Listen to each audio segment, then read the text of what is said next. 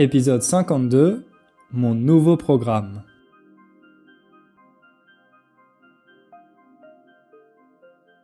Salut à tous et bienvenue dans ce nouvel épisode. Un épisode un peu spécial qui arrive d'ailleurs avec un peu de retard. Si vous êtes membre du site euh, Inner French, vous avez peut-être reçu un email de ma part vendredi dernier dans lequel eh bien, je vous expliquais pourquoi je n'avais pas publié d'épisode le jeudi, comme d'habitude. En fait, ce qui s'est passé, c'est que j'étais en train d'apporter la dernière touche à mon programme, d'apporter les dernières finitions, on peut dire. Et, eh bien, malheureusement, j'ai pas eu le temps de publier d'épisodes comme je le fais d'habitude. Mais voilà, aujourd'hui, je me rattrape et d'ailleurs, je le publie un mercredi et non pas un jeudi, parce que, comme je vous l'ai annoncé, c'est un épisode spécial, donc j'ai décidé de changer le jour de la publication. C'est un épisode spécial parce que je vous annonce la publication du programme sur lequel je travaille depuis un peu plus de six mois maintenant. Donc ça fait assez longtemps que je vous avais annoncé la création de ce programme pour les intermédiaires ça m'a pris beaucoup plus de temps que prévu de le faire, mais voilà, maintenant il est fini. Je suis très content du résultat. J'ai une dizaine de mes élèves qui l'ont testé pour m'aider eh bien à le perfectionner, pour s'assurer que tout fonctionnait bien. Et maintenant, je suis vraiment confiant et je suis sûr que c'est un programme qui va vous plaire. Et dans cet épisode, eh bien, je vais vous donner plus d'informations, je vais vous expliquer pourquoi je l'ai fait, comment il fonctionne et en quoi il peut vous aider.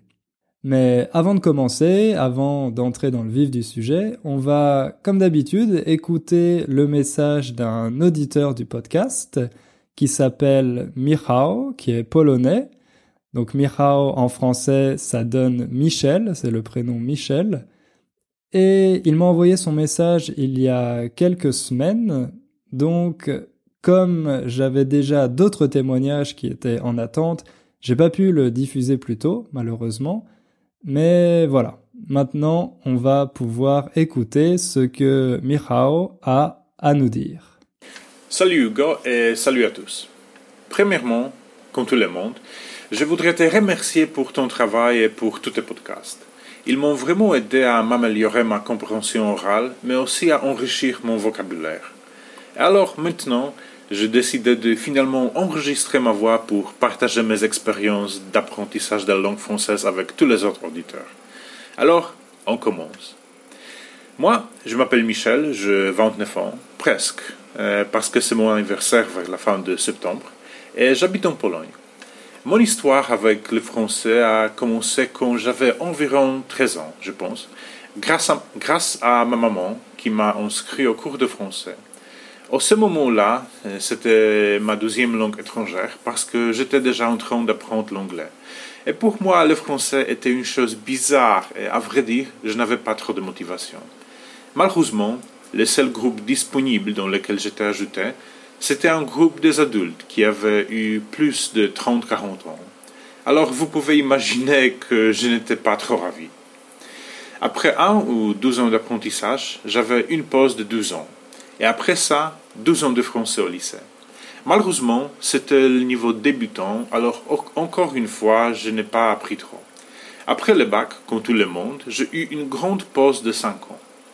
Mais l'année dernière, je décidais finalement de me mettre à l'apprendre le français une fois pour toutes, si une chose comme ça est tellement possible. Alors, je commençais par écouter ton podcast, qui à ce moment-là s'appelle Coton Podcast, je pense. C'était super d'avoir été capable de comprendre la plupart sans dictionnaire, et avec chaque podcast, je me sentais mieux et plus fort. Et je l'ai écouté en au travail. J'ai environ 20 minutes chaque matin pendant lesquelles j'écoute soit un podcast, soit le journal en français facile d'Arrivie. Et c'est quelque chose que je recommande à tous. Il y a une nouvelle édition chaque matin et elles sont vraiment super. Finalement, je vous recommande de lire des livres en français. Choisissez un titre que vous déjà connaissez bien et lisez avec plaisir. Ça vous donnera beaucoup de nouveaux mots et aidera à utiliser les constructions grammaticales complexes. Je ne suis pas, je ne suis pas expert, mais maintenant je lis ma troisième livre en français et c'est une sensation merveilleuse, je vous dis. Maintenant, euh, je suis en cours en ligne pour améliorer ma production orale, mais je vais m'inscrire aussi pour un cours normal parce qu'à mon avis, c'est nécessaire d'avoir de l'interaction avec les autres et avec les profs tête à tête. À plus, j'ai l'intention de passer, et j'espère réussir, le DELF B2 ou DELF C1 l'année prochaine. Mais on va voir. Alors Hugo, merci pour tout et bon courage à tous les auditeurs. À la prochaine. Un grand merci, Michao, pour euh, ton message, un message vraiment plein d'énergie et je suis sûr que ça va beaucoup motiver les auditeurs du podcast. D'ailleurs, je vois que tu es vraiment un fidèle de la première heure, autrement dit que tu écoutes le podcast depuis très longtemps parce que, d'après ce que tu nous as dit, tu l'écoutais déjà à l'époque où il s'appelait le Kotong Podcast. Pour ceux qui ne connaissent pas ce nom, en fait, Kotong Podcast, c'était tout simplement l'ancien nom du podcast, le nom original, et en fait, c'est un jeu de mots avec mon nom de famille, Coton, et le mot anglais Tong. Mais bon, je me suis rendu compte après quelques mois que c'était pas un nom très clair, que c'était un peu difficile à comprendre pour les auditeurs, donc j'ai décidé de le changer et c'est comme ça que le podcast est devenu Inner French, qui, à mon avis, a le mérite d'être euh, un peu plus clair. Alors, Mirao, dans ton témoignage, tu nous dis plein de choses qui sont vraiment intéressantes. Par exemple, que ta première expérience avec le français a été un peu chaotique, on peut dire, l'expérience que tu as eue à l'école. Et malheureusement, D'après ce que j'entends souvent, à droite et à gauche, c'est le cas pour beaucoup de personnes. Le problème, quand on apprend une langue à l'école, c'est d'abord que les conditions ne sont pas idéales parce que souvent on est dans une classe avec beaucoup d'autres personnes, donc ça peut être un peu intimidant de prendre la parole, surtout que quand on est adolescent, bon, c'est pas la phase de notre vie dans laquelle on a le plus confiance en nous. Donc voilà, ça peut être vraiment stressant. Et ça, comme vous le savez, le stress, c'est quelque chose de vraiment pénalisant, c'est un vrai obstacle quand on apprend une langue. Si on veut faire des progrès, il faut être dans un contexte, dans un environnement dans lequel on n'a pas peur de s'exprimer et on est prêt à expérimenter. On est prêt à tester des choses, à essayer de construire des phrases sans avoir peur des réactions qu'on va susciter. Et ça, malheureusement, c'est un environnement qu'on peut retrouver un peu plus tard quand on essaye d'apprendre une langue à l'âge adulte et qu'on va dans une école de langue, une école privée.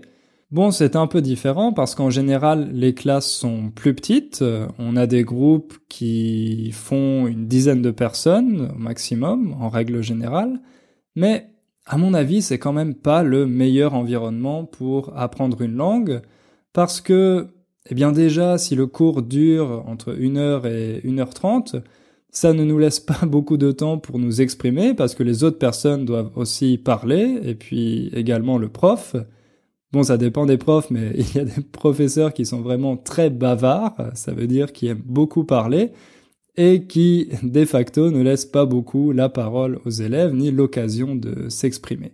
Et de la même manière l'école, on ne peut pas justement choisir notre professeur.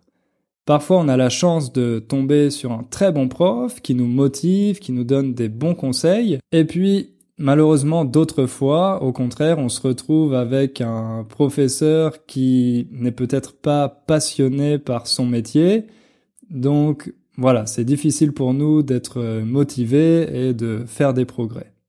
C'est pour ça que moi, je recommande en général de prendre des cours particuliers.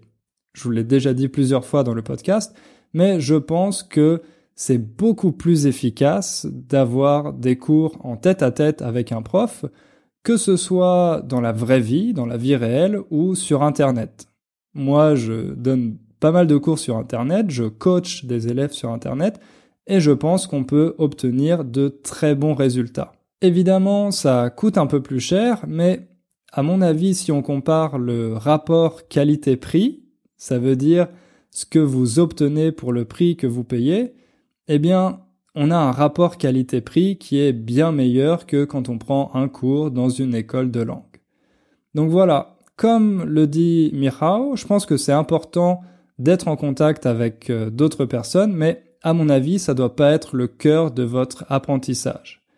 Le cœur de votre apprentissage, il doit être avec soit un prof particulier, soit un partenaire d'échange que vous pouvez trouver gratuitement sur Internet. Essayez d'avoir chaque semaine une ou deux heures de conversation en tête à tête, ça veut dire avec seulement deux personnes, vous et votre partenaire, et puis éventuellement, en complément, vous pouvez prendre des cours dans une école de langue pour eh bien, rencontrer d'autres personnes qui partagent votre passion du français, peut-être participer à certains événements, etc., etc. Mais, je le répète, je pense que le cœur de votre apprentissage, ça doit être des cours individuels. Mirao nous a également donné deux autres conseils. D'abord, d'écouter le journal en français facile de RFI, Effectivement, moi aussi, je trouve que c'est une très bonne ressource qui est disponible avec une transcription gratuitement. Et comme il l'a dit, chaque jour, il y a une nouvelle édition. Mais je sais que pour certaines personnes, c'est tout sauf facile. Donc ça s'appelle le journal en français facile. Mais à mon avis, pour les étudiants intermédiaires, c'est souvent assez compliqué. Et le deuxième conseil que Michao a donné, c'est de lire un livre. Il a dit que pour lui, c'est une sensation merveilleuse de lire un livre en français. Et moi aussi, je trouve ça génial. Je lis en ce moment un roman en polonais, parce que vous savez que j'apprends le polonais, et c'est quelque chose qui me donne beaucoup de plaisir. Mais encore une fois, ça dépend vraiment de vous. Il y a des personnes qui préfèrent écouter des podcasts, d'autres qui préfèrent lire des romans. Donc, c'est à vous de décider ce que vous trouvez le plus plaisant, ce qui vous donne le plus de plaisir, et aussi le plus efficace pour votre apprentissage du français. Idéalement, il faudrait pouvoir faire un peu des deux, pratiquer à la fois votre compréhension de l'oral, avec par exemple des podcasts ou des vidéos, et puis d'un autre côté, votre compréhension de l'écrit en lisant des livres ou des articles. Encore une fois, merci Michao pour ton témoignage et bonne chance pour l'examen de français que tu vas passer l'année prochaine. Si vous aussi vous voulez que je diffuse votre témoignage dans le podcast, je vous rappelle que vous pouvez me l'envoyer en format MP3 par exemple à l'adresse email hugo at innerfrench.com. hugo at innerfrench.com et je le passerai dans un futur épisode.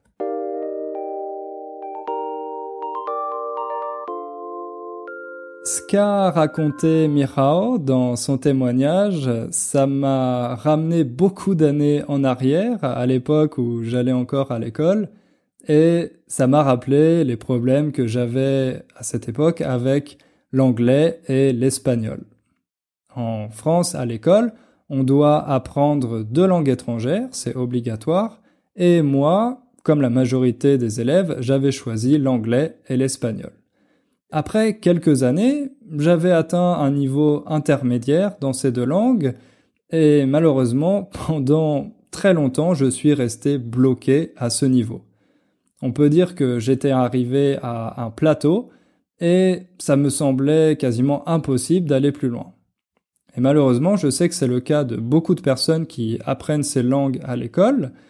Elles parviennent à ce niveau intermédiaire et puis ensuite, quand l'école est finie et qu'elles ne sont plus obligées d'apprendre ces langues, elles abandonnent parce qu'elles n'en voient pas l'utilité. Elles ne voient pas vraiment comment ces langues peuvent leur être utiles à ce niveau, au niveau intermédiaire, et elles voient encore moins comment elles pourraient progresser vers un niveau avancé, vers un niveau qui leur permettrait par exemple de comprendre les films ou de parler couramment.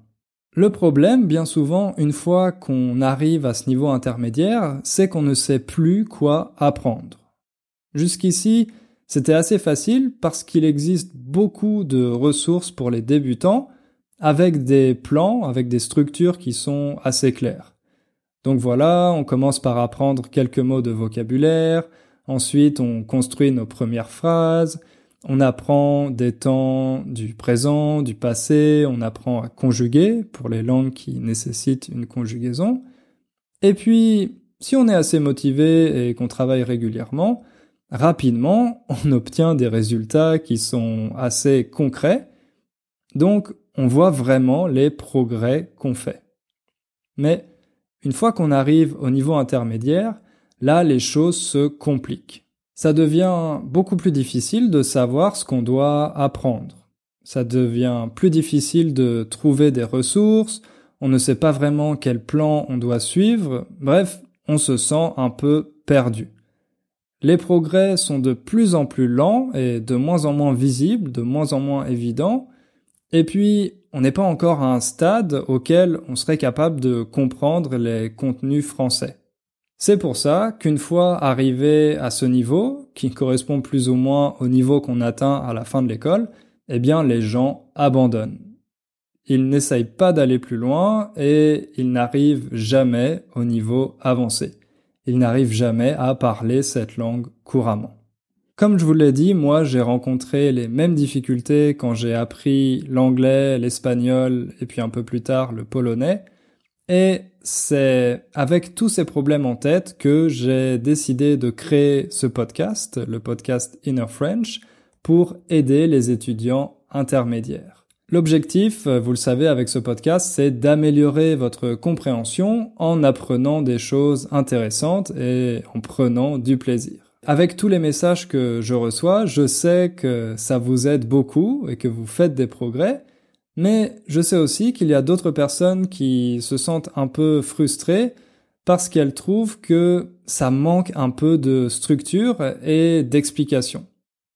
En fait, on peut dire que dans ce podcast, je vous donne du contenu un peu à l'état brut, ça veut dire qui n'a pas encore été modifié, mais certaines personnes ont besoin de quelque chose qui offre plus d'explications. C'est pour ça que j'ai créé le programme Build a Strong Core. C'est ce programme dont je vais vous parler aujourd'hui. L'objectif, je vous le dis tout de suite, ce n'est pas d'apprendre à parler français couramment. Ah oui, j'en profite pour faire un petit point. Je sais qu'en anglais, on dit être courant, to be fluent, mais en français, on ne peut pas dire ça. En français, on dit parler couramment, to speak fluently, mais jamais être courant. Donc, ça signifie que vous pouvez pas dire j'aimerais être plus courant en français. Si vous voulez dire ça, il faut plutôt dire j'aimerais parler en français plus couramment. Ou alors j'aimerais être plus à l'aise en français. Bref, moi je veux pas vous promettre que ce programme va vous apprendre à parler français couramment. Pour parler couramment une langue, ça demande beaucoup plus de travail et d'investissement personnel et je ne pense pas que ce soit quelque chose qu'il est possible de faire simplement avec un cours sur Internet. Je sais qu'il y a d'autres cours ou d'autres sites qui vous promettent quelque chose comme ça, mais moi, de mon point de vue, je trouve que ce sont des promesses mensongères, des promesses qui ne sont pas vraiment honnêtes. Bref, ce programme ne va pas vous permettre de parler français couramment en trois mois, mais il va essayer de remplir trois objectifs, trois objectifs qui me semblent beaucoup plus raisonnables. Le premier, c'est d'améliorer votre compréhension du français. Vous savez que c'est un peu ma spécialité, ce que j'essaye de faire avec ce podcast, et dans le programme, je prends aussi différents sujets que je traite et vous pouvez soit regarder la leçon en format vidéo avec beaucoup d'illustrations et de choses euh, un peu plus divertissantes peut-être que le podcast, soit vous pouvez télécharger la version audio et évidemment il y a également la transcription complète avec beaucoup de notes et des traductions pour vous expliquer les différents mots, les différentes expressions que j'utilise. Le deuxième objectif du programme, c'est d'éviter les erreurs qui sont courantes au niveau intermédiaire. J'ai pas mal d'expérience avec ce niveau parce que j'ai coaché beaucoup d'élèves euh, du niveau intermédiaire et en général, ce sont très souvent les mêmes erreurs qui reviennent. Donc j'ai fait une liste de toutes ces erreurs et je les traite dans ce programme. Je vous explique comment éviter de faire ces erreurs et aussi comment s'exprimer dans un français qui soit un peu plus avancé et plus naturel. Et puis le troisième et dernier objectif de ce programme, c'est de devenir indépendant et d'avoir plus confiance en vous.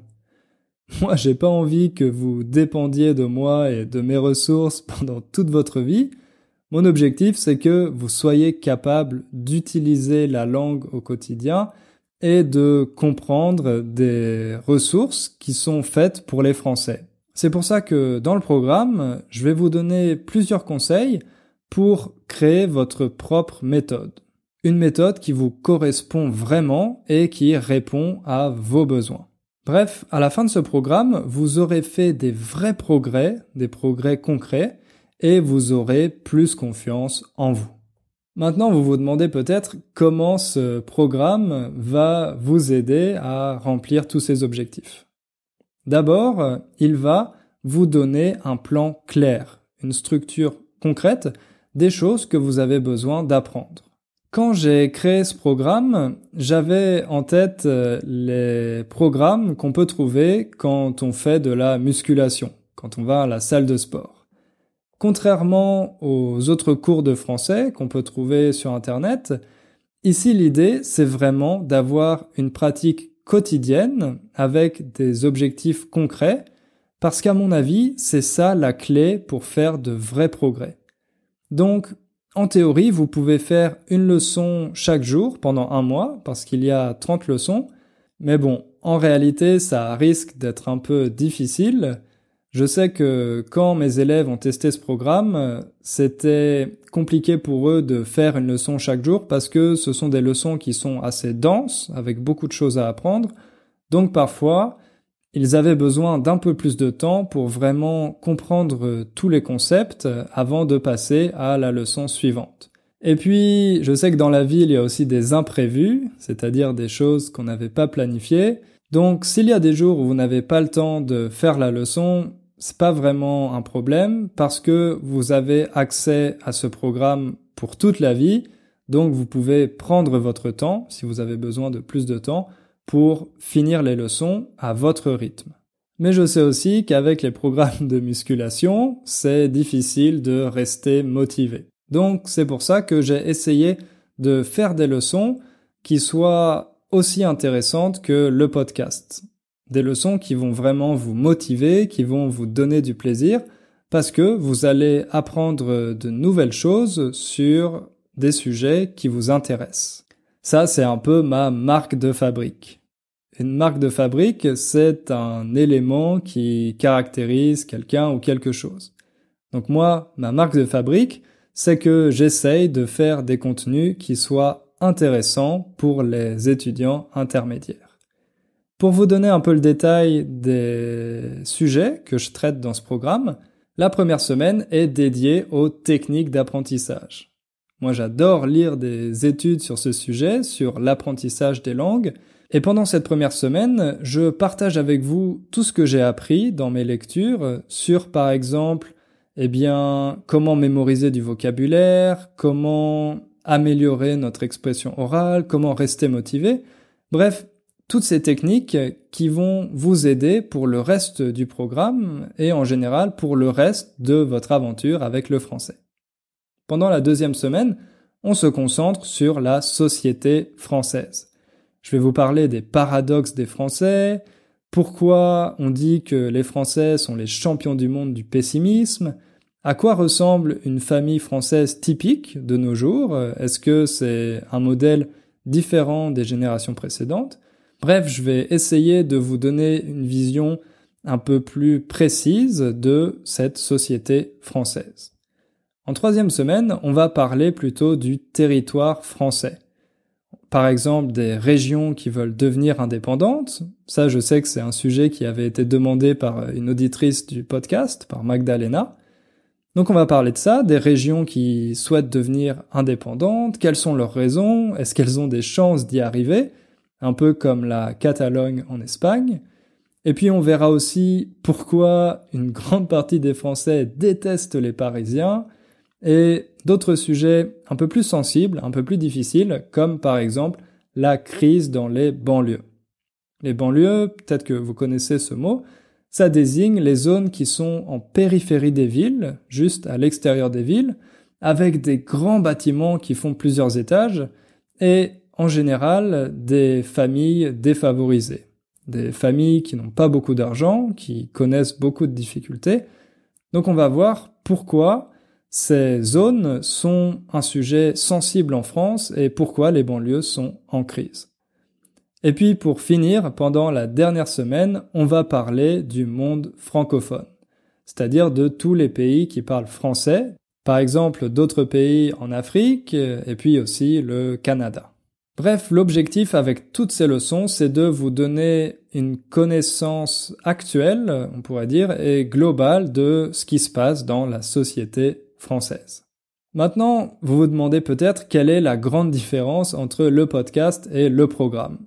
Eh bien, la grande différence, c'est la grammaire. Je sais que je vous répète souvent que la grammaire, ça n'est pas le plus important, et c'est quelque chose que je pense toujours, mais à mon avis, c'est aussi important parfois d'avoir des explications pour comprendre la langue. Le problème avec beaucoup d'autres méthodes, c'est qu'elles se concentrent sur la grammaire et que la langue est juste un accessoire pour illustrer ces concepts. Et en fait, moi, j'ai adopté l'approche inverse.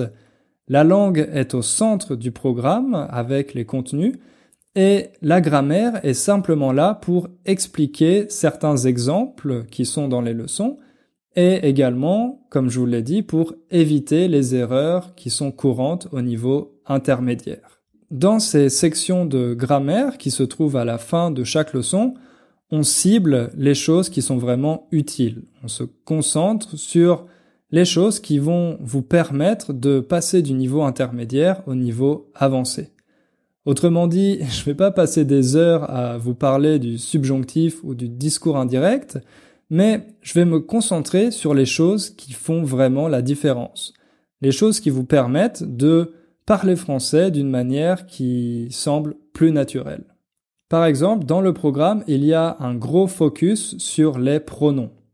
En, i, à quoi, de quoi, dont, etc. Parce que ce sont des choses que les Français utilisent en permanence et à mon avis, on n'en parle pas assez dans les méthodes de grammaire, alors que c'est vraiment super important pour être capable à la fois de comprendre les Français, mais aussi de vous exprimer de manière plus naturelle. Je vous donne aussi des documents très concrets avec des listes de verbes, par exemple, et la préposition qui y est associée. Ça, c'est souvent un problème chez les élèves. Ils ne savent pas quelle préposition il faut utiliser avec certains verbes, donc moi, j'ai pris les verbes qui sont les plus courants et à mon avis les plus utiles, et puis j'ai fait des fiches, c'est-à-dire des petits documents que vous allez pouvoir garder ensuite pour vraiment apprendre ce genre de concept qui est, à mon avis, très important.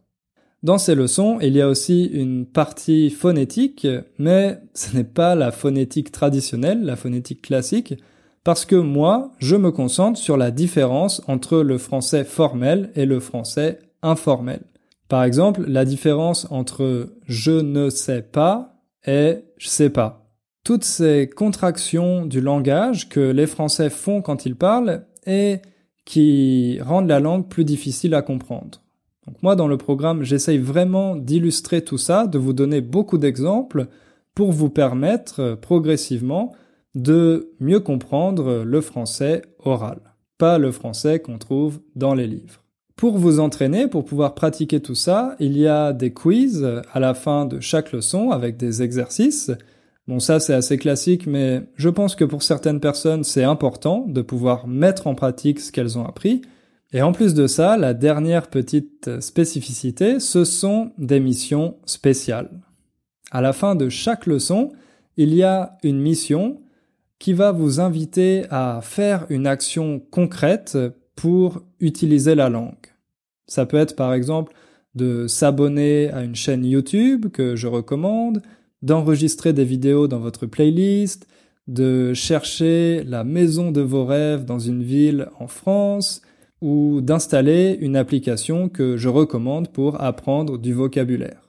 Plein de choses très concrètes qui vont vous permettre eh bien, de devenir plus indépendant.